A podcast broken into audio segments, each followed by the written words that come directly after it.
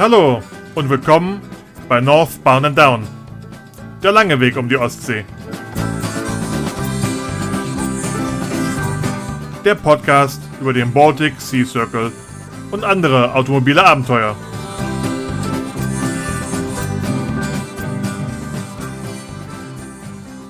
Ach, ihr seid schon da. Na, dann können wir ja anfangen. Heute bei mir sind Sabrina und Chris.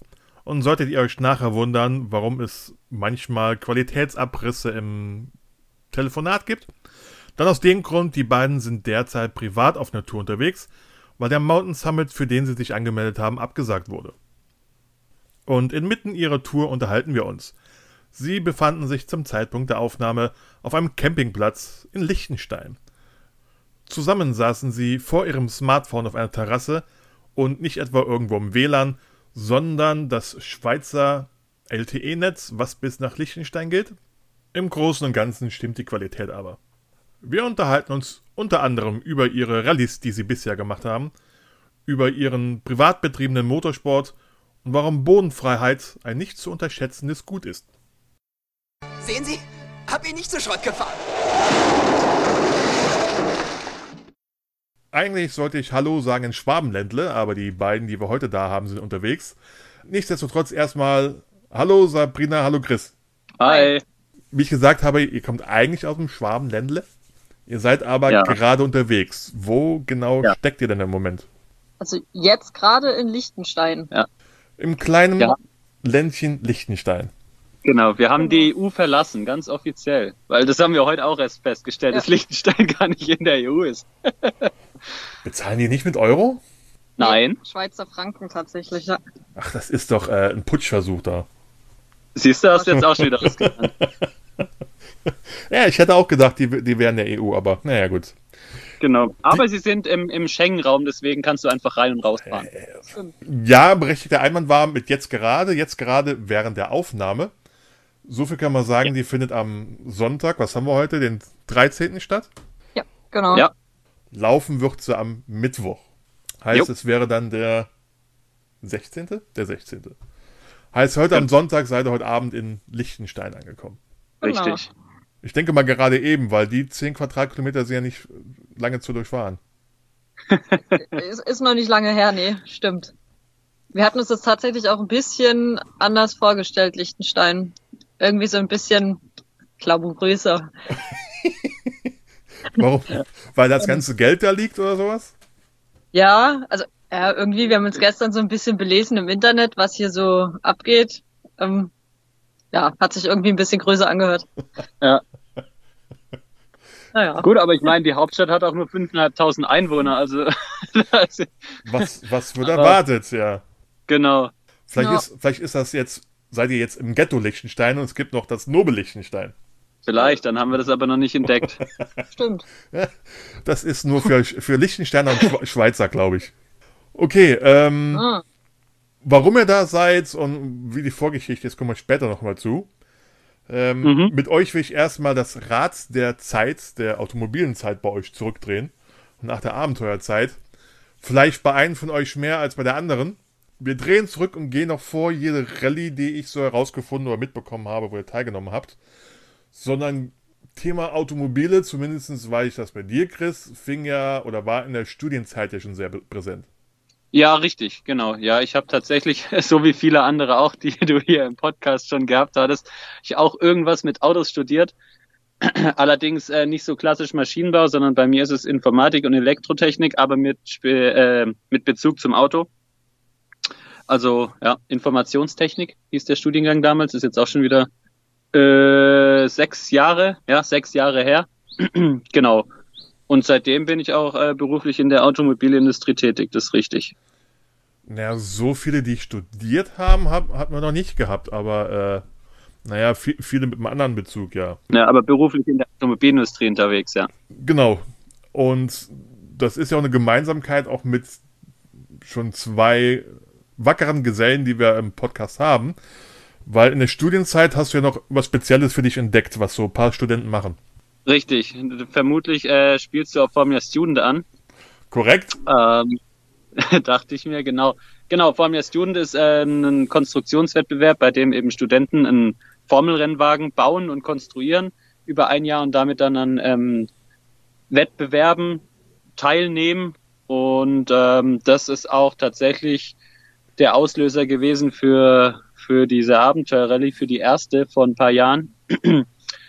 ähm, ich, der, im Podcast vom Citrami Racing, die haben, die Jungs haben irgendwann mal diese ominöse WhatsApp-Gruppe erzählt, Ja. ähm, erwähnt, wo, wo sie die, die Anfrage für die Baltic Sea Circle gestellt haben. Und in der gleichen WhatsApp-Gruppe war ich auch drin. Und ich habe die Anfrage oder diese Nachricht auch gesehen und habe mir gedacht, hm, hm, was, ich meine, das Studium ist ja vorbei, jetzt brauchst du ja irgendeine neue, neue Sache, der du nachgehen kannst, weil Formula Student kannst du halt nur machen, solange du Student bist. Ja. Und dann kam diese Anfrage irgendwie gerade recht. Und dann haben wir uns da mit einer größeren Gruppe zusammengefunden. Ähm, da war ja nicht nur Citrami dabei, da waren ja auch noch andere Leute dabei, alles ehemalige Formula Student Leute. Und so sind wir dann 2017 den äh, Baltic Sea Circle gefahren, richtig, genau. Genau auf die wackeren Gesellen habe ich ja angespielt. Ähm, Ja. Der Chris, der andere Chris und Oxy von Citrami Racing, wo ich ja dann Richtig. zum ersten Mal was vom Formula Student gehört habe. Äh, Ja. Die, die haben es auch kurz angesprochen und haben es ja auch empfohlen. Jeder, der studiert, irgendwas in der Richtung, sollte sich auch mal die Formula Student, an, äh, Student anschauen. Ich komme hier mal Ja. nochmal aufs Thema zurück, weil vielleicht hat der eine oder andere den, den alten Podcast nicht gehört, um jetzt noch ein bisschen aufs Detail einzugehen. Heißt, es bilden sich dann Studententeams, sage ich mal, die dann in Eigenarbeit, Eigenregie oder unter Leitung von der Universität, da musst du mir erklären, äh, sozusagen einen formelhaften Renner zusammenbauen.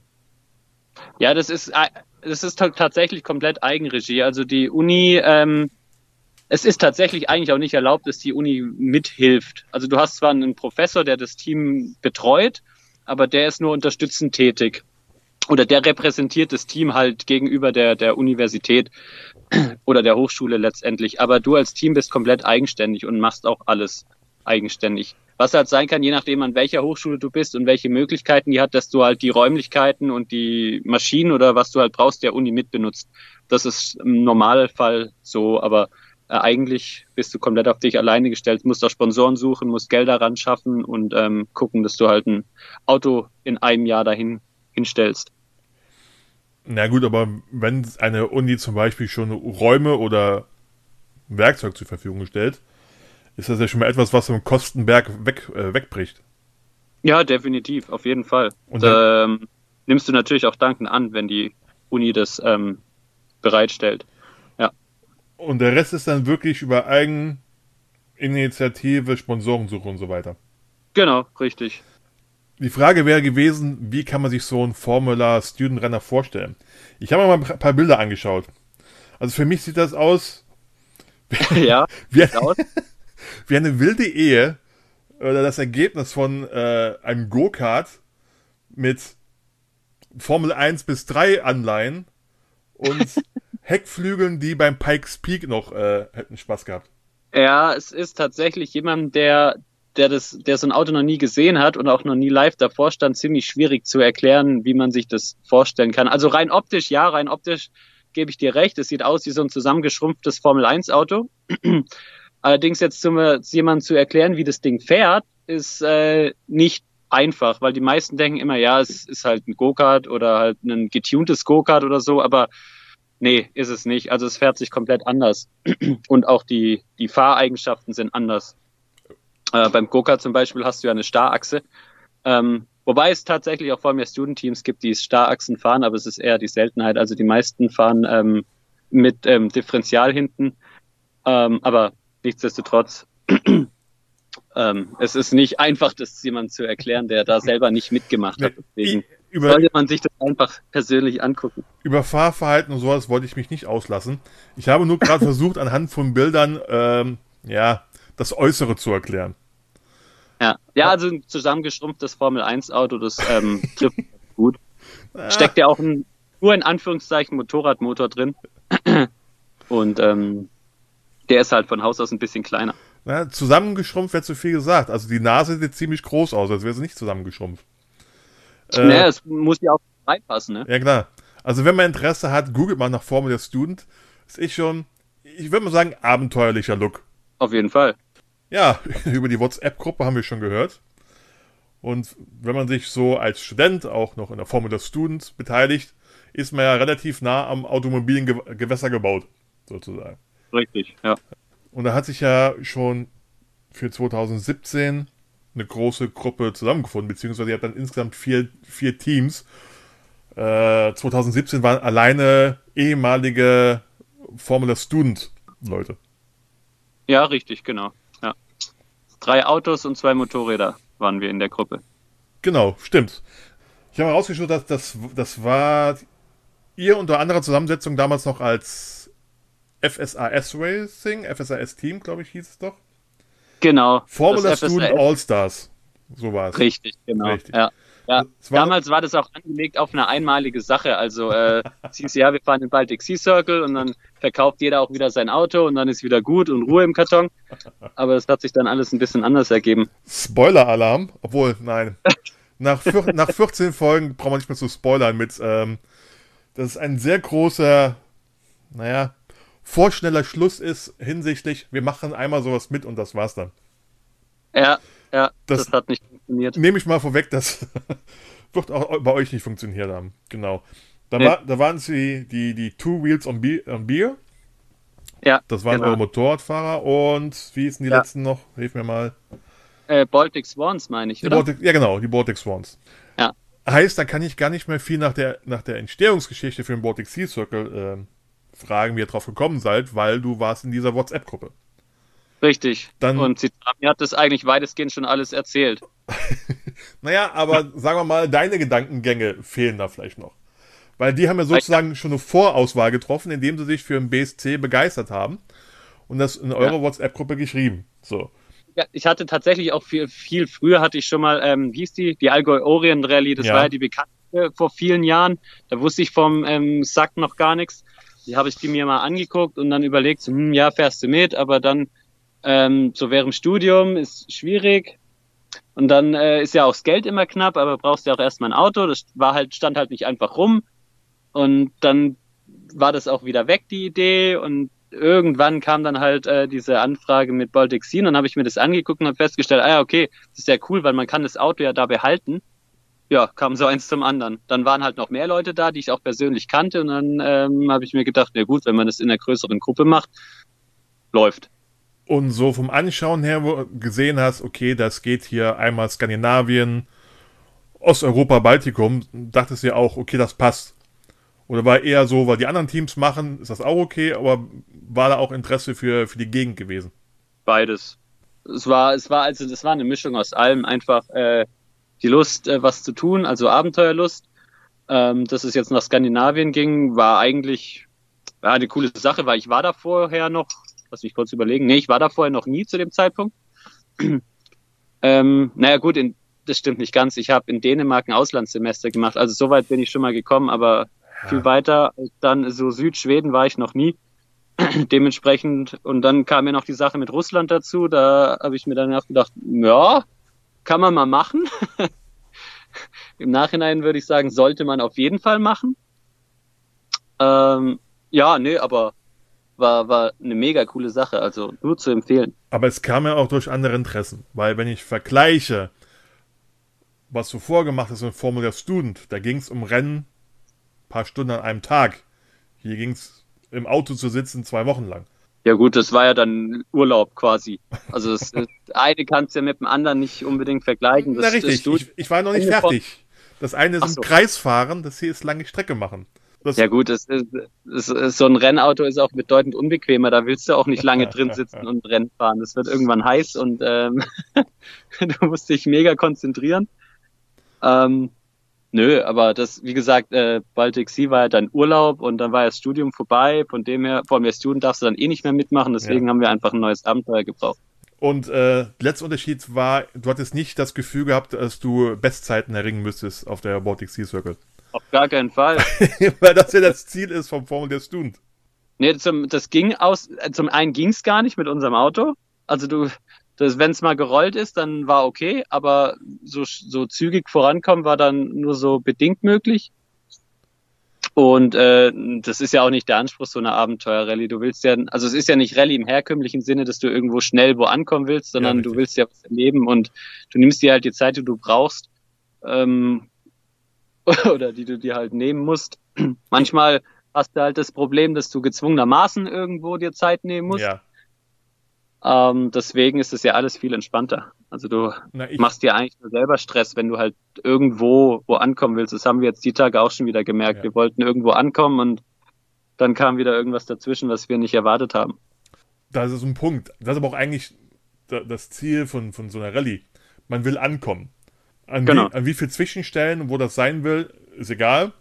Aber letztendlich, das Gesamtziel am Ende willst du ankommen irgendwie. Und nicht irgendwo nach 80 Prozent den Wagen stehen zu lassen. Stimmt. Heißt, Ja, du hast aber dann auch für die Baltic Sea Circle dir dann extra ein Fahrzeug zugelegt. Ja, wir haben damals zu zweit einen 124er gekauft.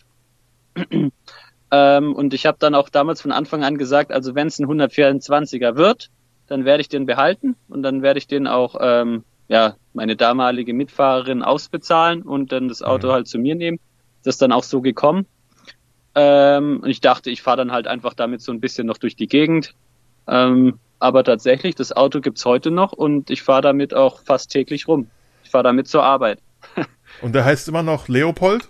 Der hieß nie Leopold, der heißt Ludwig. Ah, Ludwig, Entschuldigung. mein Fehler. Süddeutsche Name mit L für 200 Euro, bitte. Ludwig, Entschuldigung. Wo kam ich Leopold her? Keine Ahnung. Wenn man den sieht, auf den ersten Blick ist er ja eher pragmatisch als sexy.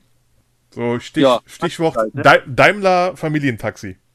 Ja, Ein Mercedes-Benz Kombi aus 1993. richtig, auf, ja. auf Deutsch gesagt. Warum war es nachhinein die beste Wahl, die du getroffen hast, und warum war es eine gute Wahl? Ich frage immer mal so, welche Fahrzeuge gewählt wurden, auch Do's und Don'ts. Manche sagen, okay, mit so einem nie wieder oder mit so einem immer. Warum war der Ludwig die beste Wahl für die Rallye? Ob es die beste Wahl war, keine Ahnung, kann ich nicht sagen. es war zumindest nicht die schlechteste. Ähm, also es hat, wie du ja schon äh, festgestellt hast, kommen wir aus dem Schwabenland und da gibt's halt nur so bedingt Automarken, die man in der Gegend auch äh, fahren kann, ohne äh, den Zorn des Nachbarn auf sich zu ziehen. Und da ich ja ohnehin äh, in der Daimler-Familie aufgewachsen bin, äh, war das recht naheliegend. Wobei wir uns auch andere Autos angeguckt haben, aber irgendwie habe ich mir immer gedacht, ah, 124er wäre schon cool.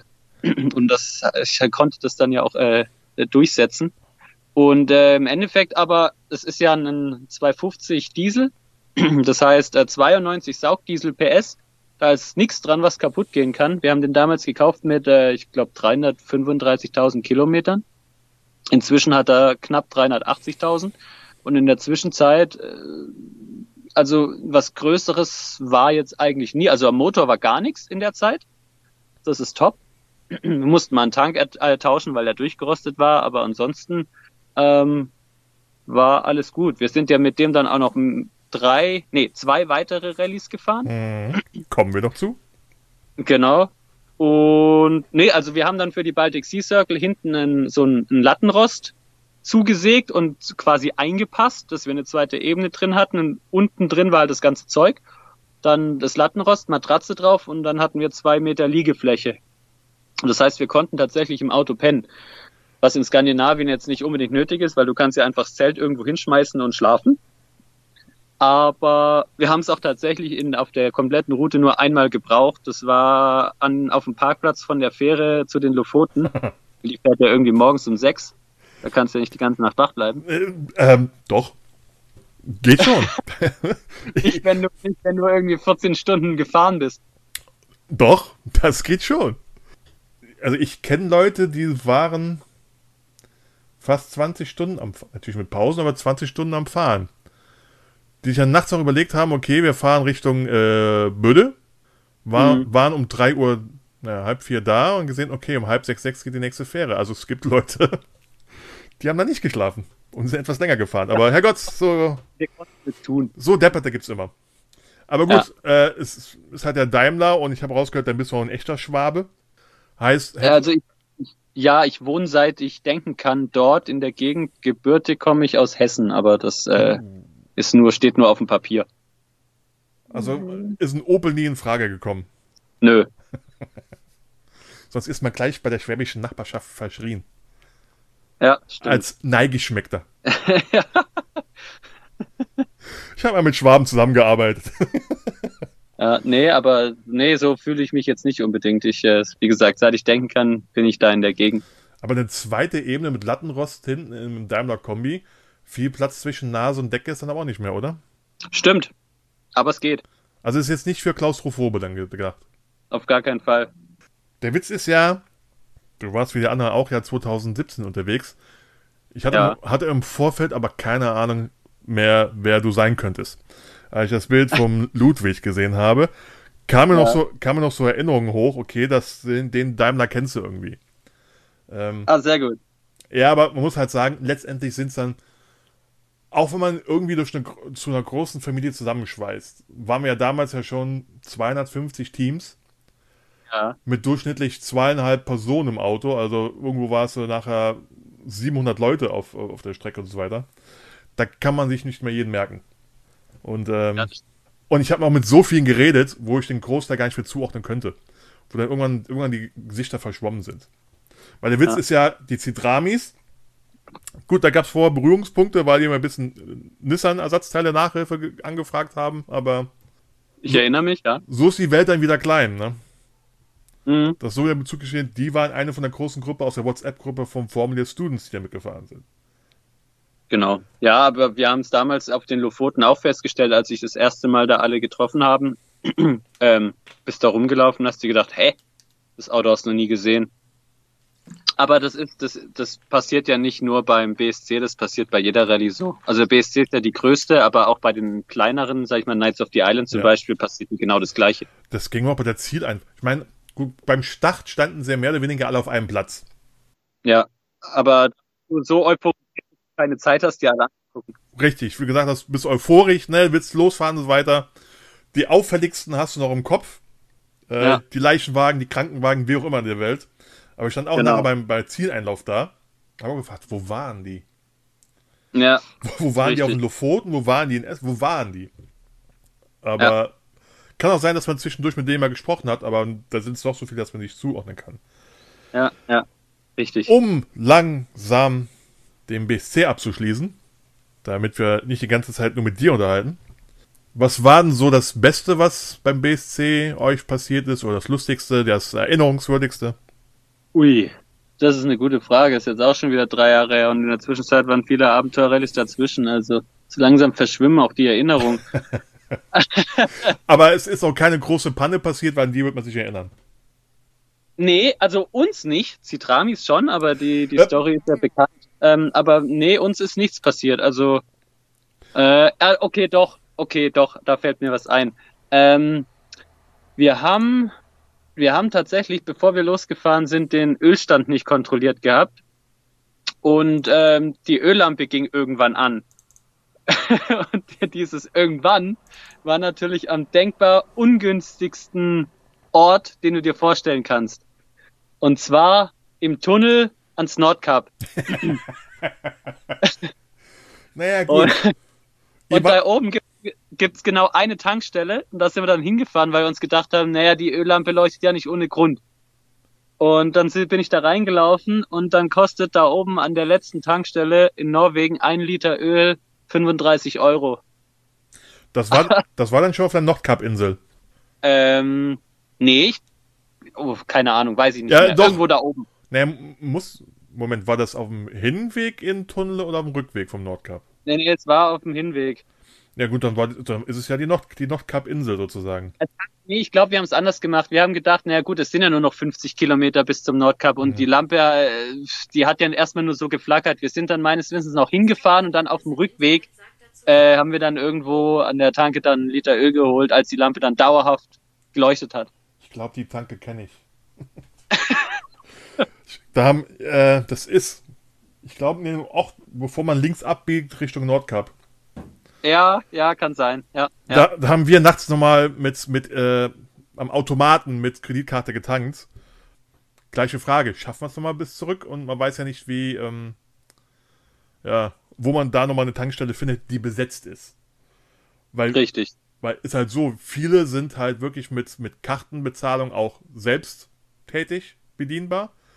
Aber Ja. das muss ja nicht für jedes kleine Kaff in der Nähe vom Nordkap gelten. Das stimmt.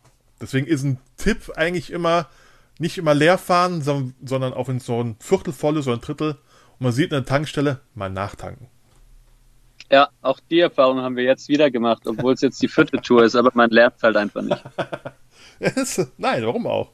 Ich, ich kenne mein Auto, ich kenne meine Tankuhr. Ja, Dann wäre Ja. dann wär hier höchstens noch eine Frage an Sabrina, ob diese Tour, diese Baltic Sea Circle, was für dich gewesen wäre. Von der Länge und von der Gegend her. Ja, auf jeden Fall. Also es not, also wir haben uns ja auch schon überlegt, ob wir die Winter Edition jetzt mal zusammenfahren wollen. Weil ans Nordkap würde ich schon auch gerne mal fahren und wenn man das natürlich mit einer Abenteuer-Rallye zusammen verbinden kann, hallo, dann natürlich. Dann aber wieder eher Richtung mit einem Ludwig als mit einer euren flachen Track-Tours. Ja, das, die das, Frage diskutieren wir seit mehreren Tagen. aber also unser Auto, das- wir jetzt dabei haben, also so für die Pässe ist das Ding super, da macht es schon echt Laune. Nur das Problem ist, wenn es halt mal kein Pass mehr ist und dann auf einmal eine Offroad-Tour kommt, dann ist der Spaß ganz schnell vorbei. also für Winter Nordkap würde ich den, würde ich den nicht mitnehmen. Nicht unbedingt. Im Sommer wäre es vielleicht schon möglich, wenn er die Schotterpisten auslässt. Äh, Aber Winter, Ja, nee, es wird, aber wir sind uns auch schon äh, zu dem Entschluss gekommen, dass wir noch nicht das passende Rallye-Auto gefunden haben. Wir sind noch auf der Suche. was soll's Ich- denn werden? Ich bin irgendwie für ein Lada Niva. Ja, seit 30 Jahren gleiche Bauweise. Läuft, kannst du überall durchfahren. Es ist nichts drinnen, was kaputt gehen kann. Genau. Der Innenraum ist so ähnlich wie bei den Billighotels, wo du einmal mit einem Dampfstrahler durchgehen kannst und nichts kaputt machst. Eben, perfekt.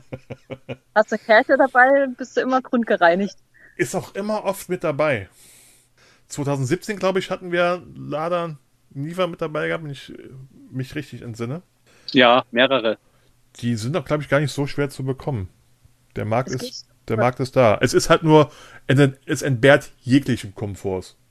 Ja gut, aber den haben wir jetzt gerade auch nicht. Also wir haben uns Das, ja, hat, das hat ja andere Gründe. Da kommen wir noch mal drauf. ja, also Komfort braucht man nicht. Gut. Wird überbewertet. So, und mit, mit dieser Baltic Sea Circle wurde zumindest beim Chris schon mal, hast du Blut geleckt. Ja. Dachte dir, hm, war nicht schlecht, könnte man noch mal oder was ähnliches machen. Richtig, ja. Ja. das, das war dann Ja, gleich ich schon im Folgejahr. 2018. Ja, ich habe ich hab das tatsächlich nicht mehr geplant gehabt. Ich habe gedacht, okay, das war jetzt eine einmalige Sache. Das Auto steht halt noch rum, aber ich benutze es halt. Und dann wurde aber ich gefragt, ob ich noch mal Bock hätte zu fahren. Wo, woher kenne ich Da- das? Woher ähm, kenne ich das? Ich war dann kurz überlegt von wegen, ja Moment, hm, ich habe Zeit, das Auto steht rum, ich, das, die Utensilien habe ich alle. Okay, los. Lass mich raten, du hast so in deinem Freundes-, Bekanntenkreis, wie auch immer, rum erzählt, wie es war. Oder wurdest nochmal gefragt, erzähl mal, wie es da war. Und dann kam die Frage, würdest du nochmal sowas machen? Genau, genau so. Auch das kann ich selbst nachvollziehen.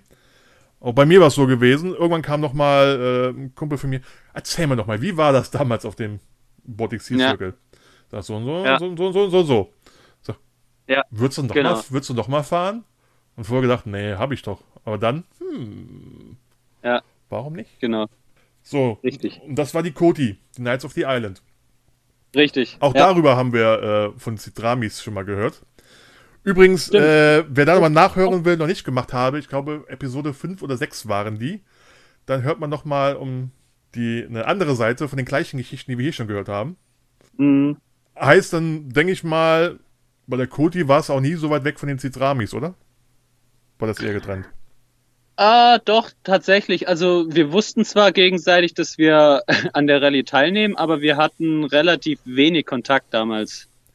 Das, ja, die Citrami-Jungs sind dann mit dem mit dem mit diesem Schweizer Unimog zusammen unterwegs gewesen, weil du kennst ja äh, Citramus Major. Ja. Der ist ja etwas anders gebaut als Ludwig und kann etwas andere Gelände befahren als Ludwig und dementsprechend sind die Jungs halt mit dem Schweizer Honeymock eher die Offroad-Strecken gefahren und wir sind halt auf der Straße geblieben. Dachte ich mir, weil wenn man die Bilder sieht, sieht man immer nur drei sehr gelände geländegängige Fahrzeuge. Genau, das dritte weiß ich gar nicht mehr, was das war. Ich, Ähm, sie waren zu dritt unterwegs, genau richtig. Und wir, aber wir waren weitestgehend alleine. Also wir was sind Pinzgauer? und ich weil keine Ahnung. Auf jeden Fall drei sehr geländegängige Fahrzeuge. Aber ich Richtig. dachte mal, ich frage nach, hätte ja sein können, dass du dann die Bilder gemacht hast von der Straße oder so. Nee, nee, nee, nee. Weitestgehend un, äh, getrennt voneinander unterwegs, ja. Was war denn so im Ver Vergleich zu, zum, zum Vorjahr so die größte Herausforderung? Außer ständiges Linksfahren. Dann gibt's keine mehr.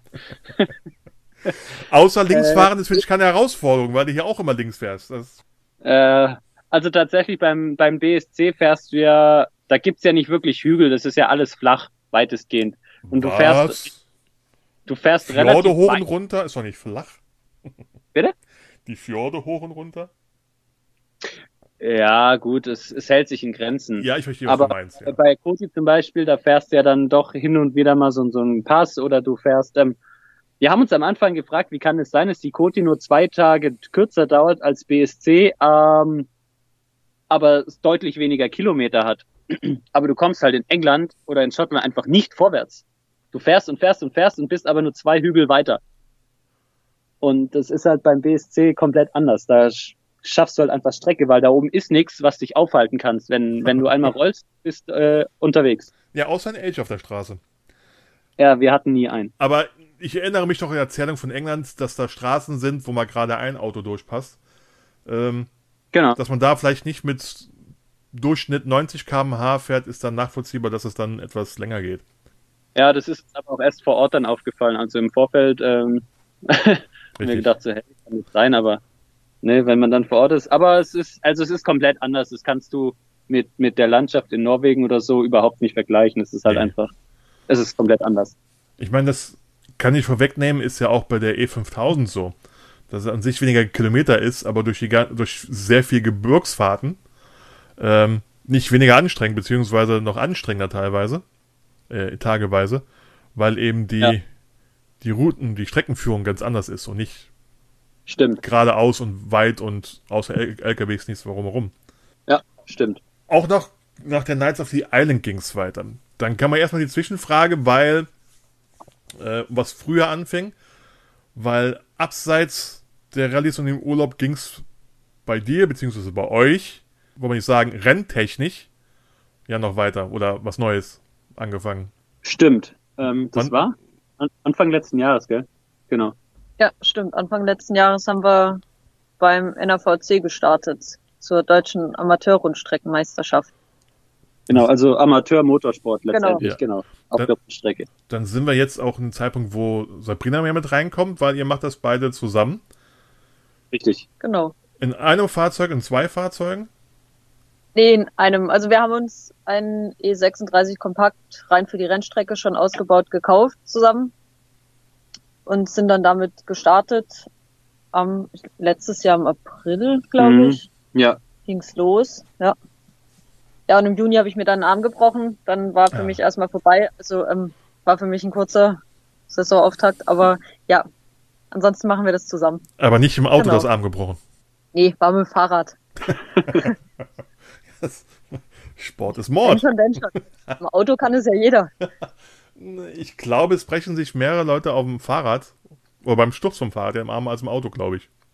Ja, nur der Sturz war echt dämlich. Also, das, also er war nicht mal cool, dass ich hätte sagen können, ich bin da mega downhill irgendwo durchs Gelände gefegt. Nein. Sind wir mal ehrlich. Ich kenne es von mir, von meinem einzigen Bruch, den ich hatte, als auch von Freunden und Bekannten. Brüche zieht man sich nicht bei spektakulären Stunts zu, sondern genau bei dämlichen Aktionen. Okay, ja Und- gut, dann bin ich beruhigt. Dann, Einfach mal hinfallen, so ganz doof, und man denkt, da passiert ja nichts, und dann genau passiert's. Also, genau. das ist, nee, selten was für großartig drüber zu erzählen. Okay, ja gut, dann, ja, Und ihr, nimmt, Standard. und Ähm. ihr, ihr nimmt dann teil an, mit eurem BMW an, äh, ich habe nochmal geschaut, wie nennt sich das, Rundstreckenmeisterschaften? Genau. Was, wie muss man sich das vorstellen? Also man hat fü- fünf, Ja. fünf Rennveranstaltungen im Jahr und da ist dann halt ein kompletter Tag. Morgens kommt man an und hat dann erstmal eine technische Abnahme und ein Fahrerbriefing und alles drum und dran. Und dann hat man ein freies Training, eine halbe Stunde. Dann ein Quali, geht auch ungefähr eine halbe Stunde. Und danach hat man zwei Rennläufe. A 15 Runden circa. Und Ja, auch so eine halbe Stunde. Ja, auch so ungefähr Ja. eine halbe Stunde. Genau, und am Ende gibt's dann noch eine Siegerehrung. Ja, Ja. genau. Und dann fährst du wieder heim. Und im, im Juli ist es, das ist dann am Nürburgring, haben wir dann die Veranstaltung, Mhm. die ist im Juli. Und da gibt's dann meistens auch nochmal so eine kleine Feier. Und das findet dann auf Rennstrecken statt in Deutschland, so wie sie existieren, oder werden die nochmal extra abgesteckt oder sowas? Nee, nee, also Nürburgring ist es. Dann jetzt, das letzte Rennen war in zwei Brücken auf dem Flugfeld. Dann gibt's auch in Tschechien, in Most Rennen. Genau. Also es ist alles sehr Amateur, äh, auf Amateure ausgelegt. ähm, dementsprechend fahren wir halt auch auf Flugfeld, Flugfelden. Was sind die Mehrzahl von Flugfeld? Flugfelder. Flugfelder. Flugfelder. Landebahn. Landebahnen, Genau. genau. Nee, auch da ist die Strecke dann tatsächlich extra aufgebaut mit Ja. Hütchen, mit Strohballen oder so, Ja. so Reifen, Reif, also, ja, so so Reifenbarrieren oder so. Strohballen und Genau. Aber eben auch auf Rennstrecken, Ja. wie man sie eben kennt, ja. Und da fahrt ihr abwechselnd oder gibt's gibt's da immer einen festen Fahrer, Beifahrer? Wie hä- verhält sich das bei den Rundstreckenmeisterschaften? Nee, also man fährt immer alleine im Auto. Okay. Wir haben es so aufgeteilt, dass ich meistens das freie Training fahre, Chris fährt dann Quali und den ersten Rennlauf und ich dann den zweiten. Und Genau. was, was für Voraussetzungen braucht man dafür? Außer natürlich ein Fahrzeug, was dem entsprechenden Reglement entsprechen muss. Braucht man eine entsprechende Fahrlizenz? Nee, also da kannst du tatsächlich einsteigen und losfahren. Brauchst halt einen Anzug, einen Rennanzug musst du haben, der FIA zertifiziert ist und einen Helm auf jeden Fall. Gibt's denn nicht mehr diese Rennfahrlizenz C? Ja, da musst du jetzt ein bisschen aufpassen. Also du bist beim DMSB, das ist der Deutsche Motorsportbund. Okay. Ah. Und der veranstaltet also wahrscheinlich 99 Prozent aller Rennveranstaltungen im, im deutschen Raum. Nee, nur in Deutschland. Nur Deutschland, ja, Und der NRVC ist aber so eine Parallelveranstaltung dazu. genau. Ähm, hat die hat die gleichen Rechte und kann auch Rennsportveranstaltungen ähm, äh, aus, ausführen. Ja, Ja. genau. Ähm, aber du hast halt ein eigenes Reglement. Und äh, dementsprechend gibt's beim NRVC auch Rennlizenzen. Allerdings werden die halt anders gehandhabt Ja. wie beim DMSB. Die kannst du dir einfach beantragen. Na, Du kriegst dann so einen Fahrerausweis und genau. Und Das- dann hast du eigentlich schon alles. ja, das kann man, naja, zumindest mit der einfachsten Lizenz beim DMSB ja auch. Weil, wenn wir jetzt zu der anderen Art Veranstaltung kommen, die ihr fahrt, äh, das sind dann Gleichmäßigkeitsprüfungen. Richtig, ja. Und Die wiederum gehören zum DMSB, die werden äh, unter DMSB-Schirm, äh, äh, Schirmherrschaft. So, Ja. und dafür, Ja. und dafür brauchte man zumindestens die, die einfachste Lizenz von denen, die eben Ja. Genau. mit einfachem Beantragen und einer kleinen Gebühr zu erhalten ist. 80 Euro die Gebühr. 80 Oh, Euro. Dann, dann, Ja, haben so wir in letz, klein. dann haben die in den letzten Jahren aber zugelegt. Ja, die haben ganz schön ordentlich zugelegt, das stimmt, ja. Weil ich weiß nicht, wann es war. Ich bin ja oder war, wenn ich es nicht weggeworfen habe, auch im Besitz dieser Lizenz. Ja. Ähm, wann war das? 2011, 2012? Okay, ja gut. Mhm. Weil ich dann mal auch ins zwei oder drei Rennen als Beifahrer bei der GLP mit dabei war. Ach was. Da hatte nämlich ein Bekannter von mir angefangen zu fahren, weil es ist ja relativ einfach zu machen. Du kannst mit, mit deinem, könntest ja selbst mit deinem Daily Driver mitfahren. Genau, mit einem Mhm. Brötchenholauto, so steht's offiziell drin. Ja. Ja. Brauchst halt nur als Fahrer und Beifahrer eben, ich glaube damals Genau. habe ich 30 Euro bezahlt oder so, so 35 für die, für die Lizenz. Okay. Und bei Gleichmäßigkeitsprüfung oder generell bei Rennen, körperlich schlimmer ist ja der Job des Beifahrers. Können ihr das bestätigen? Weil der, weil der immer versucht mitzufahren, meinst du? Naja, der hat mir schon gesagt, ich brauche einen. Mein Kumpel wollte mitfahren, aber dem wird immer schlecht. Ja, also, also ich kann nur sagen, also ich finde es als Beifahrer bei der GLP gerade eigentlich schlimmer, dass man die Zeit stoppen muss. Wir hatten nämlich letztes Mal so ein Problem mit äh, neuer App und Stoppuhr, was nicht so gut funktioniert hatte. Aber es gibt auch Fahrer, die tatsächlich am Rand anhalten müssen, weil der Beifahrer sein Frühstück nochmal rausholen möchte. Richtig. Also Es ist nämlich Ja. eigentlich seltsam, dass, äh, wenn man selbst nicht am Fahren ist und dadurch beschäftigt ist, dass Beifahrer es viel mehr auf den Magen schlägt. Vielleicht auch, weil man auf eine Uhr und auf äh, sein, sein Geschrei beachten muss. Aber Ja. dass das äh, doch schon den einen oder anderen mal zum dazu bringt, sich, ja, wie du sagst, das Frühstück nochmal durch den Kopf gehen zu lassen. Genau. So, so kam, Genau. ich, kam ich dazu, dass ich da bei zwei, drei Rennen vor einigen Jahren dabei war. Mittler, mittlerweile hat sich das erledigt, weil die gemerkt haben, durch ähm, Tabletten gegen Seekrankheit hat sich das Problem erledigt. Echt, das hilft? Äh, hat bei dem geholfen. Okay. Das, das, das Schöne ist ja, selbst ein ehemaliges Auto von mir ist mal bei den Gleichmäßigkeitsprüfungen mitgefahren. Das haben die mir nämlich abgekauft, als ich das verkauft habe. Vor ein paar Jahren hat es dann auch mal einen Unfall gehabt und die haben sich den gleichen nochmal geholt. Und ich habe sogar mal witzigerweise mal gegoogelt, ob ich euren Namen zusammen auf einem Blatt Papier finde. Ja, gab's dieses Jahr. Ah, Bei, witzig. bei der, Fe- bei der Fan Trophy. Ja. Was für ein Auto war's denn? Da war allerdings mein Kumpel auch nur ein Beifahrer bei wieder einem anderen Bekannten. Und zwar sind die in, in einem Toyota Celica gefahren. Äh, Und kamen knapp 30 Plätze vor euch an. Nein, 40. Ah. Ja, okay. Die Ventrop, wie wievielte war denn das? Der dritte, oder? Dritte, ja. War das der dritte Lauf? Ja, da waren wir irgendwie so im, im letzten Drittel. Ja. Ja, wir sind auch am Platz 72. Ja, der, der war schlecht, ja. ja, Der erste ging komischerweise sehr gut. Da waren wir Vierter. völlig verrückt. Mit Pokal da rausgelaufen. Stolz wie Bolle. Und der zweite war dann schon wieder völlig daneben. ja, aber das, ich habe es ja selbst gemerkt, das kann so schnell gehen, so gut wie du sein kannst. Äh, dass da auch, ich glaube, da hast du auch nicht oft, dass jetzt viele ihre Siege wiederholen. Die vielleicht Ja. wirklich die besten zwar immer im oberen 10, 10 mit drin sind, aber jetzt selten, dass du da wie bei anderen Rennserien immer wieder die gleichen Siege hast. Genau. Es gab letztes Mal tatsächlich jemand, der ist mit null Punkten, also der hatte wirklich null Differenz. Mhm. War doch geschoben. Keine Ahnung. Keine Ahnung wie. Ja. Geschoben. Keine Ahnung, wie man das hinkriegt. Aber der hatte echt null, null Differenz. Aber so klein ist auch wieder die Welt, dass ich zumindest ne, weiß, wie es sich als Beifahrer auf der Nordschleife Ja. eine Gleich Gleichmäßigkeitsprüfung. Stimmt. Inklusive, darf ich gar nicht sagen, inklusive einem kleinen Einschlag in der Pleitplanke. Oh, Der ist uns bis jetzt zum Glück erspart gewesen. Weil danach hat er sich entschieden, äh, mein altes Zweitfahrzeug zu kaufen und daraus dann wirklich ein GLP-Fahrzeug zu machen.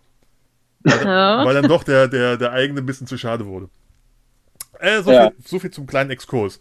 Ist aber eben ne, eine automobile Welt, aber was ganz anderes als hier diese Langstrecken-Abenteuer-Ausfahrt, nenne ich es mal. Man kann es Rallye Ja. nennen, es ist ja keine, keine Zeitgeschichte. Ist ja trotzdem irgendwie Urlaub. So. Und irgendwo zwischen der Koti und euren Rennen beim den Rundmeisterschaften und beim Gleichmäßigkeitsprüfung hat dich dann Chris überzeugt, dass du auch sowas mitmachen musst und dann mit auf die European 5000 fährst. Ähm, Groß überzeugt war es gar nicht. Wir sind zu Hause bei ihm auf dem Sofa gesessen. Er hat irgendwas geschaut und hat gesagt, oh, guck mal, da gibt's eine European 5000, sollen wir die fahren? Ja, okay. Das war eigentlich, das war eigentlich schon alles. Das ging relativ schnell. Fehlt eigentlich nur der Satz, ich habe uns schon mal angemeldet. Genau. Ist eh schon gebucht, ja. Nee, also es ging, wir hatten davor schon mal drüber geredet und hatte ich schon mal gemeint, dass ich das auch mal gerne fahren wollen würde. Und wir hatten uns Ja, ich habe dich ja damals, mit dem BSC auch angefixt. ja, und wir hatten damals gemeint, dass wir den Balkan Express fahren wollten. Stimmt, richtig. Ja, Das der, war, der war ja auch gerade neu, ne? Genau. Ja. Und dann, Das, das ging aber nicht, weil äh, ich genau in der Mitte, also in dem Wochenende, was in der Mitte vom Balkan Express äh, liegt, da war ich auf eine Hochzeit eingeladen vom guten Kumpel. Und ähm, ja, deswegen war leider der Balkan Express raus. Aber European lief. Also das äh, war vom Zeitpunkt pa absolut passend. Und dann haben Ja. wir uns da angemeldet. Um es nochmal zu erklären, die vielleicht nicht alles gehört haben. Die European 5000 ist sozusagen die Südwesteuropa-Rallye. Und der Balkan Express, wie man sich vorstellen kann, die Südosteuropa-Rallye. genau. Richtig, genau. Ja. Bei der E5000 seid ihr dann quasi mal abwechselnd gefahren? Oder gab es Streit, wer fahren darf?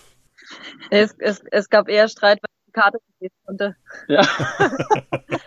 Weil wir haben ja unterschiedliche Situationen. Wir haben hier, ja, Paare oder Ehepaare, wo nur einer fährt. Oder auch bei, bei Freundeskreisen und so weiter. Es gibt welches, da wird sich drum gestritten, wer fahren darf am meisten oder welche Streckenabschnitte. Da muss man mal fragen. Ja, also ähm, Mir ist es Das- eher so nach Lust und Laune. ja, also je nachdem, wenn man morgens aufwacht und meint, ja, jetzt habe ich gerade Lust zu fahren, dann fährt man oder der andere fährt dann. Also das war tatsächlich gar kein Problem. Es lief auch alles sehr, äh, sehr harmonisch ab. Also wir wussten ja selber vorher auch nicht, äh, wie es funktioniert. Hätte ja auch sein können, dass wir uns die Köpfe einschlagen.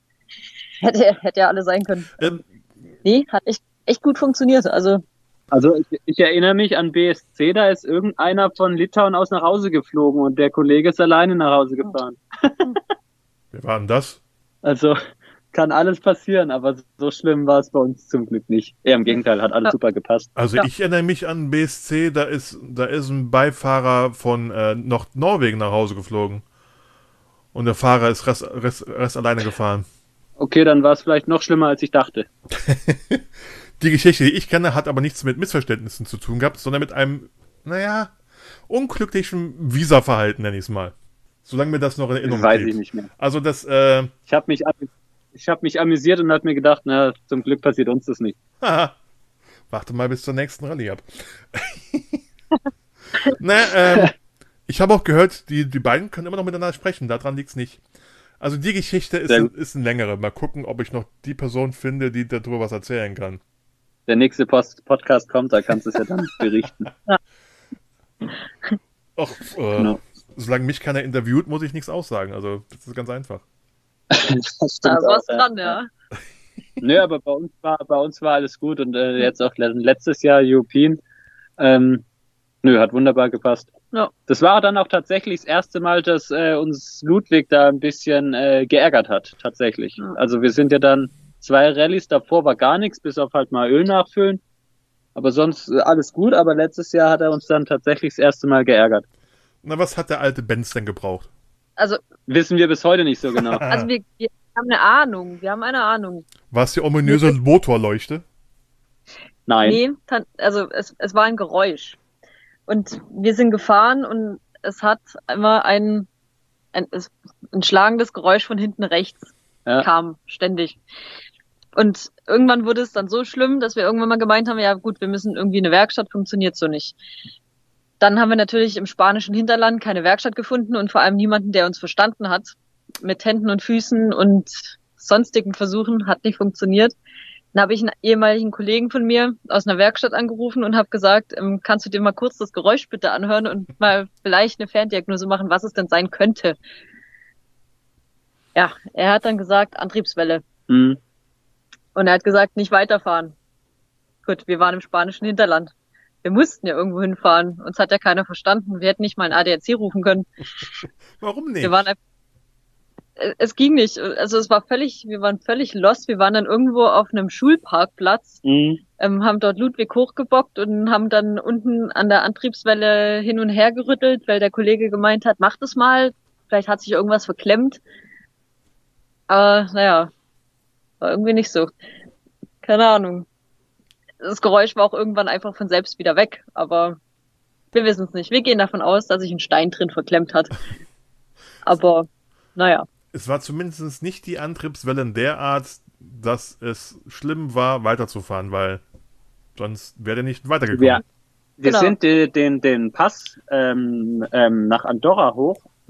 Ähm, bevor du halt wieder runterfährst in, in die Stadt rein. Da war es mal kurz richtig übel. Da haben wir uns gedacht, das kann nicht gut gehen. Das muss jeden Moment rausfallen. Ja. Das war richtig übel. Das war dann immer so, als würde irgendwie so ein, gleich so ein Metallteil einfach kaputt gehen. Als ob sie einfach auseinanderrutscht.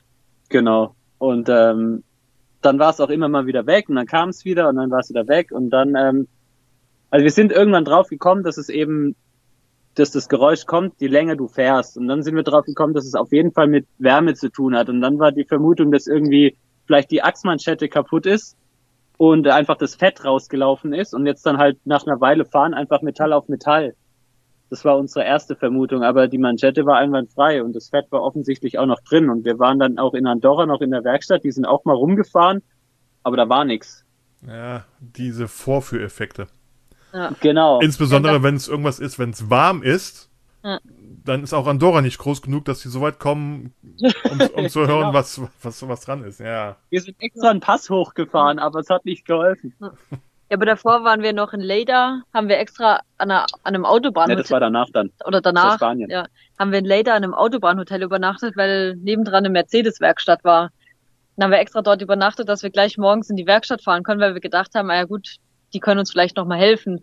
Dann sind wir hingefahren, die haben das Auto auch direkt hochgenommen, aber haben nichts gefunden und dann fanden die einfach nur das Auto toll. Stimmt, die haben uns gefragt, ist das ein 124er? Weil die kennen das in Spanien nicht. Das Auto wurde vermutlich da gar nie verkauft. Das Ja. ist da ultra selten. Das haben die, das klang so, als hätten die das Auto selber noch nie gesehen. dann, genau. Naja, Ja, dann, je nachdem, wie alt diese Mercedes-Niederlassung war, wenn die in den 2000ern, keine Ahnung, gebaut wurde. Ich, denk, war es so eine Werkstatt oder war es ein Händler? Beides. beides, ja. So, Das wenn, war schon was Größeres, ja.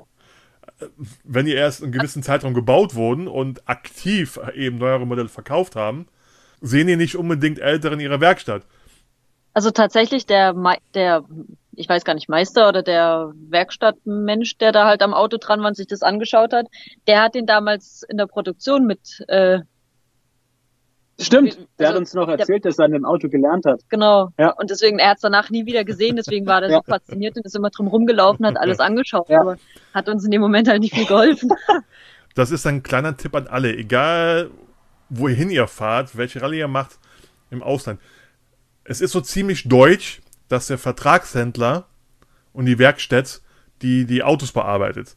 Ähm, in anderen Ländern, besonders auch in Südeuropa, ist es eben so, wenn du irgendwas hast, fährst du nicht zum Vertragshändler, sondern in die nächst, nächste Hinterhofwerkstatt nebenan.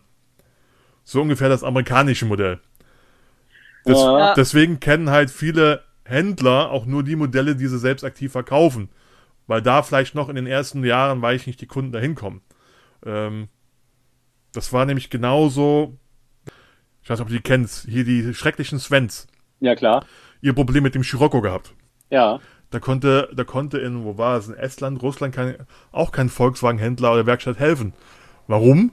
Weil die natürlich erst ab 2000 noch was Autos verkauft haben und kein Scirocco, der Ende der 70er gebaut wurde. Oder in den Mhm. 80ern. Dann findet man sich vielleicht besser zurecht, wenn man irgendwo eine Hinterhofklitsche fährt, die aber jedes Auto, egal welches Alter, irgendwie machen und versuchen, was hin, hinzubekommen. Dass bei alten Autos Ja. nicht immer die Vertragshändler in anderen Ländern da unbedingt weiterhelfen können. ja, Gut, aber in unserem Fall hat sich das dann erledigt, weil dadurch, dass wir an der Antriebswelle dann irgendwie rumgerüttelt haben, hat sich das Problem von alleine gelöst. Also wir waren dann in der Werkstatt, haben an der Antriebswelle gerüttelt, einmal links gerüttelt, einmal rechts gerüttelt und äh, seitdem bis heute nix. alles super. Was man nicht hört, da kann nichts mehr sein. Eben. ja, genau. Aber bis jetzt sind wir mit der Einstellung sehr gut gefahren. So, Also- so, so fahren die meisten. So, oh Gott, das Geräusch, was ist denn das? Ist es weg? Okay, ist es weg, dann ist es nicht mehr da. Das Problem ist Eben. gelöst. Ist super. Wäre dieses Jahr nicht Covid-19 gewesen, wäre der oder dieser Tage wieder auf Tour gewesen. Richtig. Weil ihr habt euch angemeldet für den Mountain Summit. Genau. Bedingt ähm, durch die Tatsache, dass Ludwig eben letztes Jahr ein bisschen äh, gestreikt hat, war der Plan, die Mountain Summit zu fahren, weil auf der war ja noch alles gut letztes Jahr. Und in dem Moment, wo die zu Ende war, ging ja das Problem mit Ludwig los. Und dadurch, dass wir halt dann ähm, langsamer gefahren sind und immer wieder Pause gemacht haben, ähm, haben wir halt Zeit verloren und konnten halt manche Sachen nicht so fahren, wie sie im Roadbook angedacht waren. Und zum Beispiel Andorra hat uns auch mega gut gefallen. Das wäre eigentlich auch das Ziel für dieses Jahr gewesen. Und deswegen haben wir gesagt, okay, wir fahren die Mountain Summit und ab da dann halt auf eigene Faust weiter. Und zwar das, was wir letztes Jahr eben verpasst haben. Das war der Plan. Genau, weil die Mountain Summit endet ja dann an der Côte d'Azur in Saint-Tropez. Da ist ja dann einmal die Feier. Und dann gehen ja die Mountain Summiter nach Hause oder sonst wohin und die anderen fahren ja weiter. Und wir hatten dann gedacht, dass wir dann ab dort auch unsere eigene Tour weiterfahren und alles das, was wir letztes Jahr nicht anschauen konnten oder nicht genug anschauen konnten, so wie zum Beispiel Andorra, einfach nochmal machen können und uns Zeit lassen können. Jetzt erklären wir noch mal kurz für Leute, die jetzt nicht alles zugehört haben, wo das auch schon Thema war beim Podcast mit den SRC-Jungs selbst. Der Mountain Summit ist ein Teil von der European 5000. SAC Richtig, hat, genau. hat sich gedacht, okay, vielleicht kriegen wir Leute hinzu, die jetzt nicht die komplette E5000 fahren wollen. Ähm, Korrigiere mich, offiziell wäre es über vier Tage gewesen, glaube ich. Ja, Ja. Und zwar Genau. quasi gesehen, ähm, so alles, was rund um die Alpen gehört. genau. So Genau, die ja. Schweizer, österreichischen, italienischen und französischen Alpen. Eben dann, wie gesagt hast, mit Endziel Saint-Tropez und nicht mehr durch Frankreich und Spanien durch und zurück, sondern da wäre ein Ende gewesen. Genau. Richtig, genau. Saint-Tropez wäre all, all in White oder Lederhosen-Party gewesen und dann wäre Schicht im Schacht. Ja. Lederhosen-Party in Saint-Tropez. Ja. Ja, Und wenn man sich als Deutsche einen guten Eindruck hinterlassen will, machen wir eine Lederhosen-Party in Saint-Tropez. genau. Ja, frag mal die Sackjungs. Ja, es, äh, ich habe mit denen gesprochen, ich habe auch schon mehr mit denen gesprochen hinter dem Mikrofon als vor dem Mikrofon. Ja. Das ähm, muss man sich immer auf einiges gefasst machen. Ja. Aber das bedeutet ja, die European bist du selber noch nie gefahren, ganz offensichtlich. Nein, ich bin, Ja. ich habe bis jetzt nur eine Rallye gemacht. Das war der BSC 2017. Ach so, okay. Würdest du die gerne mal fahren? Die UP Die- Ja. in dem Maße glaube ich nicht. Okay. Ähm, Ma getrennten Mountain Summit, also ich war schon oft genug in, in, in Spanien. Frankreich muss ich mir nicht antun. Ich war schon mal acht Tage, das ist ewig lang her, nur in der Schweiz unterwegs in den Alpen. War mit dem Auto, Ja. nicht mit dem Motorrad. Also ne, so ein Mountain Summit nur durch die Alpen. Mit dem richtigen, Ja. mit dem richtigen Auto, das macht Bock.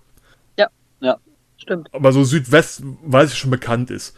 Was mich angesprochen hätte oder angesprochen hat, wäre eher so der Balkan-Express. Mhm. Weil das alles Ja. Lä- Länder sind oder sowas, die ich noch nie gesehen habe. Das, Stimmt. das war eben auch das, das gewesen vom Baltic Sea Circle. In Dänemark war man schon, ich war auch schon in Südschweden, Südnorwegen. Aber so die, die komplette Palette im Osten, das Baltikum äh, und Russland, das waren natürlich nochmal Punkte gewesen, wo man sagt, das so auf diese Art und Weise mitzunehmen, hat natürlich was. Ja. Stimmt, ja. Ich war auch schon mal irgendwann vor Urzeiten, da war ich noch sehr jung, waren wir auch mit dem Auto und bis nach Spanien runter in Urlaub. Also das ist ja ähnlich. Ja gut, aber lass mich raten, ihr seid Autobahn gefahren. Hm, Ja, in Spanien machst du das nicht, da bezahlst du ja blöd. Ja. Ähm, ja, Aber natürlich. Wenn Zeit, Möglichkeit und Geld keine Rolle spielen würden und wir würden eine existierende Rallye nehmen, dann wäre es ganz klassisch die A-Pod. ja gut, okay. Ne? Ja, die das von ist ja- Deutsch, Deutschland nach Vladivostok. Ah. Stimmt, ja. Ja. Oder was, hätten ähnlich, wir- was ähnliches. Ja. Aber ich Naja. bin ja gemeldet für ein zweites Mal um, um die Ostsee rum. Also Stimmt. dachte ja. ich anfangs auch nicht. Hätte mir gedacht, die Winter würde mir auch noch liegen, aber ähm, das hätte mich der, der mich gefragt hat, ob ich nochmal fahren würde, im Sommer nicht mitgemacht. Ja, die, die, ähm, die BSC nächstes Jahr hatten wir auch kurz überlegt, nachdem die jetzt verschoben wurde, äh, war kurz bevor wir losgefahren sind, haben wir überlegt, so komm, können wir die doch nächstes Jahr fahren. Aber da äh, ist uns dann aufgefallen, der einzige Termin, der nächstes Jahr schon fix ist, ist das ebenfalls verschobene Rammstein-Konzert. Und das ist halt dummerweise genau in der Woche. Aber wir haben, Dänemark. wir haben doch Maschine dabei. Das ist doch fast wie Rammstein. Also, Ähnlich, ja. ja, ja, gut. Stimmt, da habe ich auch irgendwas gesehen. Und zwar, Ja. was Leute nicht kennen, es gibt ja diese schöne finnische Band, die heißt Steve and Seagulls. okay, Die kennen nicht viele. Die stimmt. machen auf finnische Art und Weise, machen die Hard Rock und Metal Cover sozusagen. Okay, Muss, muss, muss ich mal reinziehen. Und ähm, da das Finnen sind, und zwar ziemlich bekloppte, die machen eben ein bisschen auf Hillbilly Art, nichtsdestotrotz, Okay. empfehle ich mal Th- Thunderstruck von Steve and Seagulls zu gucken. Also nicht wie der Schauspieler geschrieben, sondern wie der Vorname Steve. Mm, Sea Ja. Okay. Seagulls wie die, wie die Möwe. ja, Wäre witzig gewesen, wenn die irgendwo in Skandinavien in der Zeit auf Tour gewesen, wenn jetzt nächstes Jahr alles wieder normal läuft. Davon gehen wir aus erstmal. ja, Ja, Ja. die sind zu der Zeit in Deutschland und Zentraleuropa auf Tour. ja, Ah, ärgerlich. Also er nicht, ne? Okay. Die sind eine Woche vor Start sogar in Köln. Da muss ich mir was überlegen. Ja gut, das lässt sich ja machen. Eine Woche ist ja. Hast du ja Zeit. Aber, ja, aber Achtung, Spoiler-Alarm und Thema für die nächste Podcast-Folge dann, ähm, wenn du alle Teams durch hast. Vermutlich sehen wir uns trotzdem dann nächstes Jahr auf der ähm, Stimmt. BSC. Weil? Aber da, verrat, da verraten wir noch nicht mehr. Haha, bleibt spannend. Da haben wir noch, wir haben das nächste Projekt äh, nach, nach allen anderen, die wir gerade am Laufen haben, ist schon am Starten. Und das ist hoffentlich genau in dem Zeitraum nächstes Jahr fertig und dann Ja. kann es sein, dass wir uns trotzdem sehen, obwohl wir die Rallye offiziell nicht mitfahren. Mysteriös. Okay. Genau. Äh, wir vermerken es im Hinterkopf. Alle Teams durchhaben kann ich gar nicht, weil ähm, der 2020er Recall, der startet, hat ja über 200 Teams noch. Es haben zwar ein Ja. paar, paar verschoben oder abgesagt, sonst irgendwas, aber der wirkliche Großteil ist noch dabei. Und wöchentlich ein Team komme ich nicht auf 200 bis nächstes Jahr, nur auf Stimmt. 50. Dann gibt es ja gleichzeitig oder einen Tag versetzt die 2021er BSC. Wir haben ja zwei im nächsten Jahr. Ja, Ähm, stimmt. Die, das nette Paar, was ich schon in der letzten Folge hatte, das ist auch die, sich wirklich für die 21er angemeldet habe. Heißt, wenn ich da noch Leute mit dran nehme, weil die ja zur gleichen Zeit die gleiche Strecke fahren und wirklich nur beim Baltic Ski Circle bleibe, dann bin ich ja schon bei mehreren hundert. Und Dann müssen wir eventuell mal einen außerplanmäßigen Podcast ähm, aufnehmen. Dann können wir diskutieren, was wir als nächstes Projekt vorhaben. Aber genug davon. Zurück zu unserer aktuellen Tour. richtig. Ihr habt also, es wurde abgesagt, Mountain Summit, aber wie so ein paar andere auch, habt ihr gedacht, zu Hause bleiben wollen wir auch nicht. Richtig. Genau. Wir hatten Urlaub, hatten ein Auto, so mehr oder weniger ein Auto.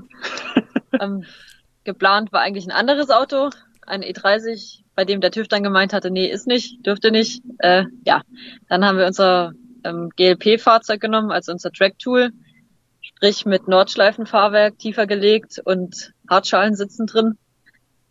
Ähm, Und sind einfach losgefahren. und sind losgefahren, vollgepackt und auf geht's. Wir haben uns am Anfang noch gedacht, ah ja, ein Raumwunder, da passt ja alles rein, ist ja super. Keine Rückbank. ging auch, genau. Und es ging auch bis, bis vor, weiß gar nicht, bis zum zweiten Tag, glaube ich, ging das echt alles super durch. Und dann irgendwann haben wir immer gehört, dass es so metallische Geräusche gibt, wenn wir über Bodenwellen fahren. Dann haben wir gedacht, ja, was ist denn das? Dann haben wir an der Baustelle, an einem Baustellenabschnitt auf einer, auf der Blustertaler Höhenstraße gemerkt, ja, das Auto ist zu tief. Und der bleibt einfach entweder vorne mit einem Querträger vom Boden, au- am Boden hängen oder mit der Endtopfschelle hinten. Und wir hatten dann zwischenzeitlich echt ein bisschen Angst, dass wir uns einfach den Endtopf mit Stoßstange hinten rausreißen, weil wir so hart aufgesessen sind. Also, Ja, jetzt mal unter uns. Metallische Geräusche und ihr denkt wirklich noch nach, was ist das denn jetzt? Ja, wir konnten es bis zu dem Zeitpunkt noch nicht zuordnen, ob das wirklich metallisch ist. Wir haben irgendwas gehört, weil wir haben hinten so eine Soundbox auf die Rückbank geschnallt, damit wir Musik haben. Und dann kam halt immer nur Bass und Musik und irgendwo zwischendrin hast halt mal so ein kurzes Krrr gehört. Ja.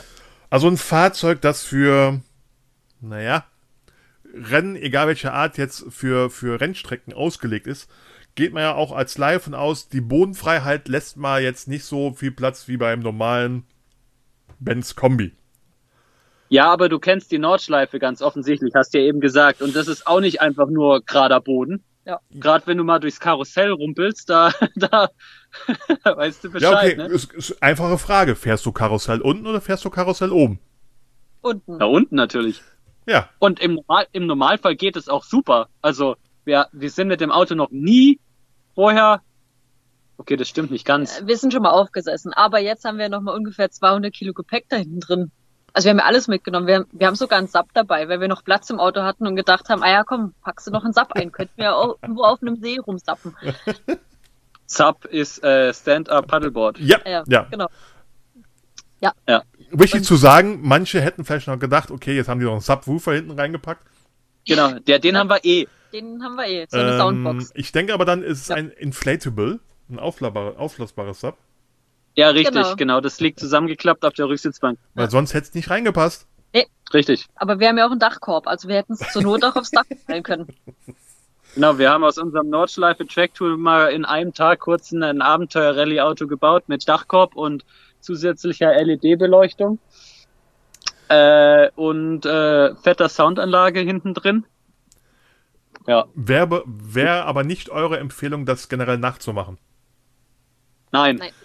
Ich weiß nicht, ob es auf Instagram ist. Ich glaube, auf Instagram war dieses schöne, schönes Video von euch, äh, diese schöne Passstraße auf Schotter. Ja. Aber ja, da sah das alles noch sehr human aus. Wir haben selber gesagt, auf dem Video ist es ja ziemlich lächerlich, aber wir mussten teilweise echt aussteigen und Löcher mit Steinen zuschaufeln und Brücken bauen, damit das Auto irgendwie rüberkommt, weil wir ständig aufgesessen sind. Ja, das, Und dann hat es irgendwann noch angefangen zu donnern. Und das Video zeigt aber auch nur 50 Meter ja, für eure Fahrt. die Strecke und, und nicht die. Kilometer. Ja, richtig, richtig. Und es Ähm, kam immer nur so Crossmaschinen entgegen oder hinter uns, die da halt drüber gefetzt sind, wie die letzten Verrückten. Die hatten natürlich Spaß, klar. Und dann kamen wir. ja, Ja. Ja, das war aber auch, das war aber auch mega die Verarsche der Pass. Wir sind hochgefahren, da war noch alles in Ordnung, war noch alles ähm, betoniert. Und dann sind wir weitergefahren, ja. immer weiter, immer weiter. Und dann äh, waren wir halt ganz oben, schöne Aussicht und so, cool. War und jetzt fahren toll, wir, ja. genau, und dann haben wir gedacht, fahren wir auf der anderen Seite wieder runter. Dann ging es noch zwei Kilometer asphaltiert und dann ging das so los. ja. Und dann aber haben wir uns gedacht, okay, das ist jetzt ziemlich beschissen. Und dann bin ich ausgestiegen, bin 100 Meter gelaufen bis zur nächsten Kuppe und oben war es wieder asphaltiert.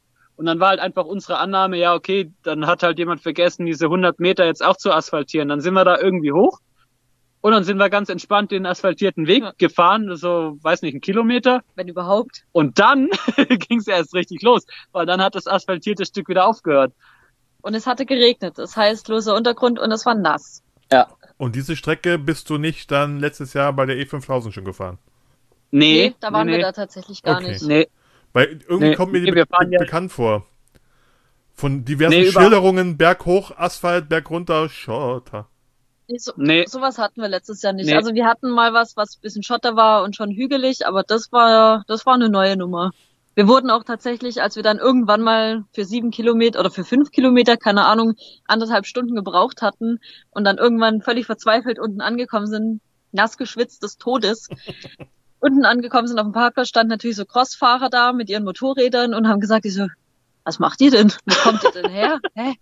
Dann so, ja, weil ich dann halt auch ausgestiegen bin und gelaufen bin, weil ich gedacht habe, ja komm, mein Gewicht ist vielleicht nochmal Druckpunkt, laufe ich nebenher und schaue, dass alles passt.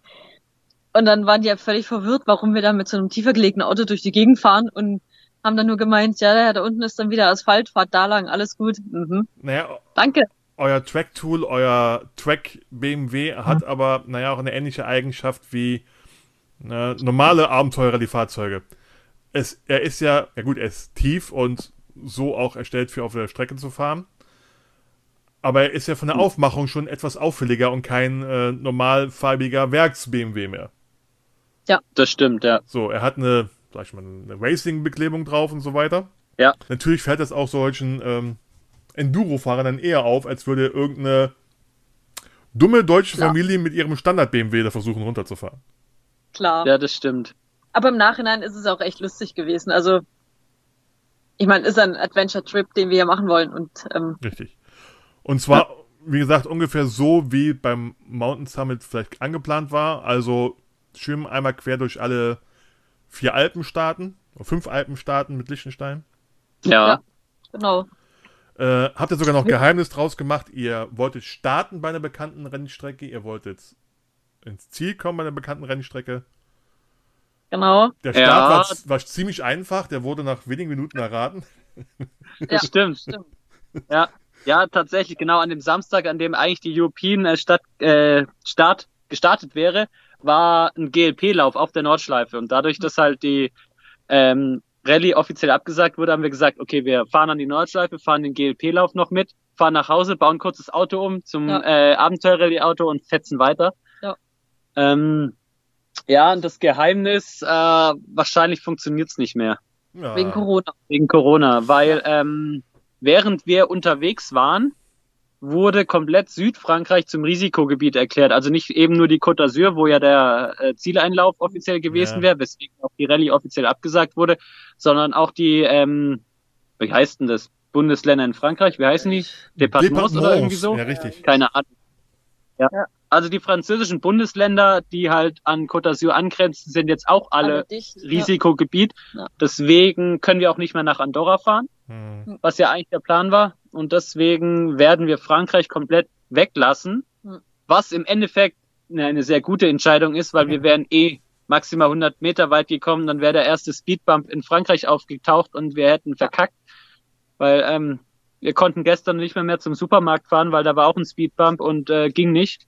Und jetzt, jetzt kommt das Schlimme, uns wäre das Bier ausgegangen, hätten wir keinen anderen Supermarkt gefunden. Ja. Nein. Wir konnten gestern nicht Ja. Bier kaufen gehen, weil unser Auto zu tief war.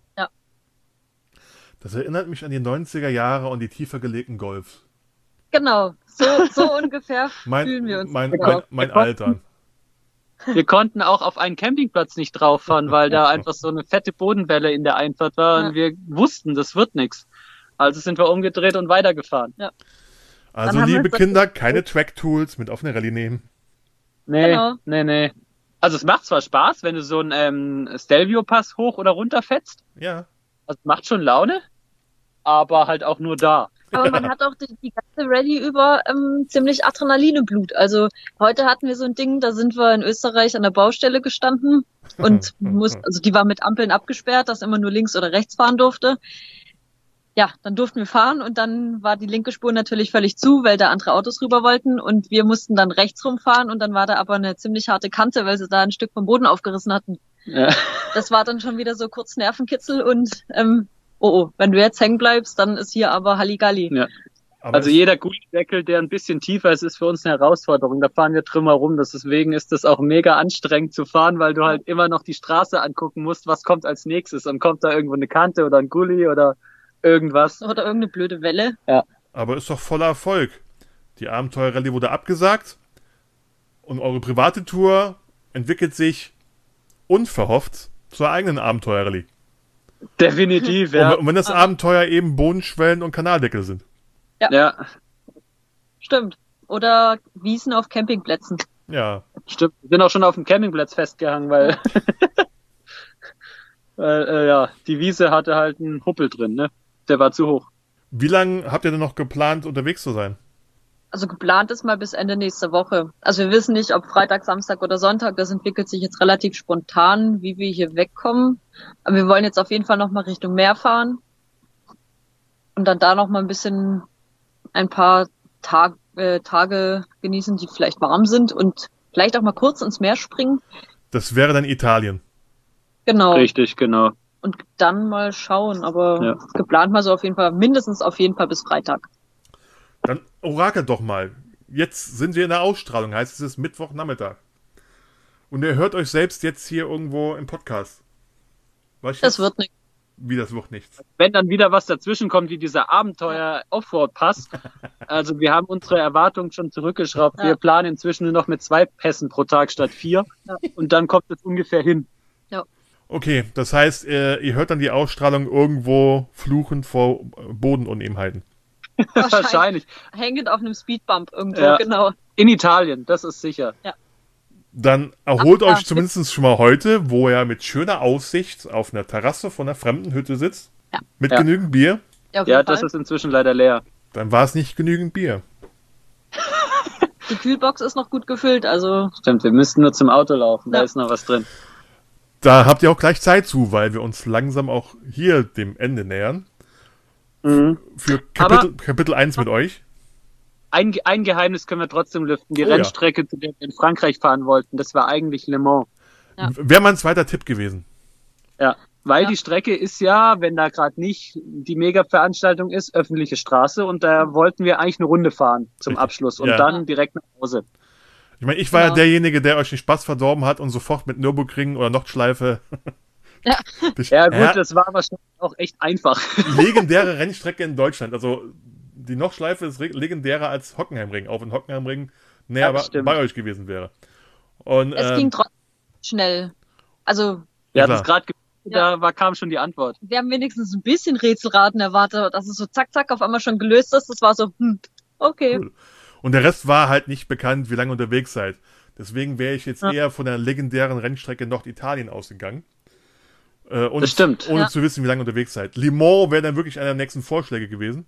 Ja. Aber Ja, aber Frankreich, es- wenn du bedenkst, dass wir ungefähr die Route von der European 5000 nachfahren, dann äh, wären wir auf jeden Fall auch in Frankreich rausgekommen. ja, Moment, es war ja vom Mountain Summit gewesen. Und der ist ja nicht unbedingt für European 5000. Ja, okay, das stimmt. Stimmt, ja. Stimmt. Ja, So nicht, Stimmt. mein Freund, so nicht. So, ja wir, Ähm. haben ja aufge wir sind die Mountain Summit offiziell gefahren, also es war der Plan und dann eben auf den Spuren der European 5000 auf eigene Faust weitergefahren und dann werden wir in Le Mans vorbeigekommen. Ja. So war der Plan. Ja. Das war er. wenn man euch und eure Abenteuer verfolgen will, ist auch bei euch natürlich in erster Hinsicht Instagram und Facebook. Wobei ich aber glaube, man sieht mehr über eure ähm, Rundkursmeisterschaften und Gleichmäßigkeitsprüfungen als über Abenteuer-Rallyes. Was aber nicht weniger interessant ist. Vielleicht braucht ihr noch auch noch Supporter für eure für euren Motorsport. Sowohl als auch. Ja. Also wir probieren es schon so ausgeglichen zu halten. Aber unsere Rallye zum Beispiel machen wir jetzt über Fine Penguins. Ja. Haben wir unsere Route drin mit dem Live-Tracker. Da kann man uns live tracken, wo wir gerade sind. Und Bilder und Texte. Ja. Und sowohl Facebook und Instagram seid ihr unter 247 Racing. Genau. Und Ja. zwar als Wort ausgeschrieben. Ja. Also die Zahlen als Wort ausgeschrieben. Außer es ist eure Webseite, da ist es mit den Ziffern. Richtig, Genau. ja. Ja. Ja, einfach kann jeder. Da muss man auch mal ein bisschen variieren können. Ich muss doch nachlesen, wie es heißt, weil ich hätte sonst euch noch mit 24-7 Racing begrüßt. Nee, Stimmt, könnt, hätte man, stimmt. Aber ja. der Name hat ja eher einen Hintergrund von eurer Startnummer im Motorsport und nicht von, dass ihr rund um die Uhr geöffnet seid. richtig, also der ja. Hintergrund ist eigentlich unsere Geburtstage. Das Ja. auch noch, ja. Genau. Also die, der eigentliche Hintergrund ist, dass wir bei der allerersten ähm, Rundstreckenmeisterschaft standen wir da bei der bei der Nennung und dann hieß es ja, ihr braucht eine Startnummer. Und wir so, äh, äh, äh, ja, eins. Ja, ja, witzig, eins will jeder haben. Ja, okay, dann brauchen wir was anderes. Ja. Und dann standen wir da, alle haben uns dumm angeguckt und dann musste halt irgendwie schnell eine Zahl her. Und dann Mhm. haben wir überlegt, ja, okay, 24. und 7. Okay, 247, passt schon. Ist Ja. noch frei. Ah ja, läuft, nehmen wir. Ich meine, das werdet ihr weiter betreiben, euren Motorsport. Ja, Ähm, außer diesem mysteriösen Sache für nächstes Jahr ist nach dieser privaten Mountain Summit was Ja. ander- anderes in der Richtung noch geplant oder offen oder irgendwie im Interesse noch zu tun? bezüglich Rallye meinst du, oder? Ja. Ja gut, also wir werden auf jeden Fall weitermachen. Autos haben wir jetzt inzwischen genug. Ja. Ähm, der E30 muss auf jeden Fall auch nochmal eine Rallye erleben. Die Frage ist nur welche, das wissen wir noch nicht, aber ähm, mit dem fahren wir auf jeden Fall auch nochmal eine Tour. Und Also wir werden nicht aufhören. Also ich möchte auf jeden Fall die Winter Edition vom Baltic Sea Circle fahren. Deswegen, da müssen wir mal überlegen, wie, wann. Das machen wir nicht mehr mit 30. Nicht mehr mit 30. Oh. Aber ja, also die werden wir wohl auch mal fahren.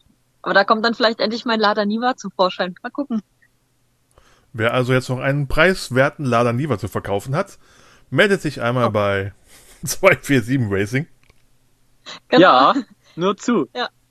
Okay, das war's auch schon in dieser kleinen. Runde. Ähm, vielen Dank, dass ihr euch während eurer privaten Tour, quasi im Urlaub, äh, Zeit genommen habt, wo ihr eigentlich auch selbst mit der Idee gekommen seid, ehrlicherweise. Ja, Ich wünsche euch ähm, auf eurer Tour noch sehr viel Nervenstärke aufgrund der Bodenfreiheit. ja, die brauchen wir. Und äh, gut, und ansonsten sind wir dann gespannt, was nächstes Jahr irgendwie von euch ausgedacht wird oder ob es jemand im Vorfeld noch erraten kann. Ja, Genau. so machen wir das. Dann danke nochmal und euch viel Spaß. Gerne, ja, danke, danke dir. Ciao, Tschüss. ciao.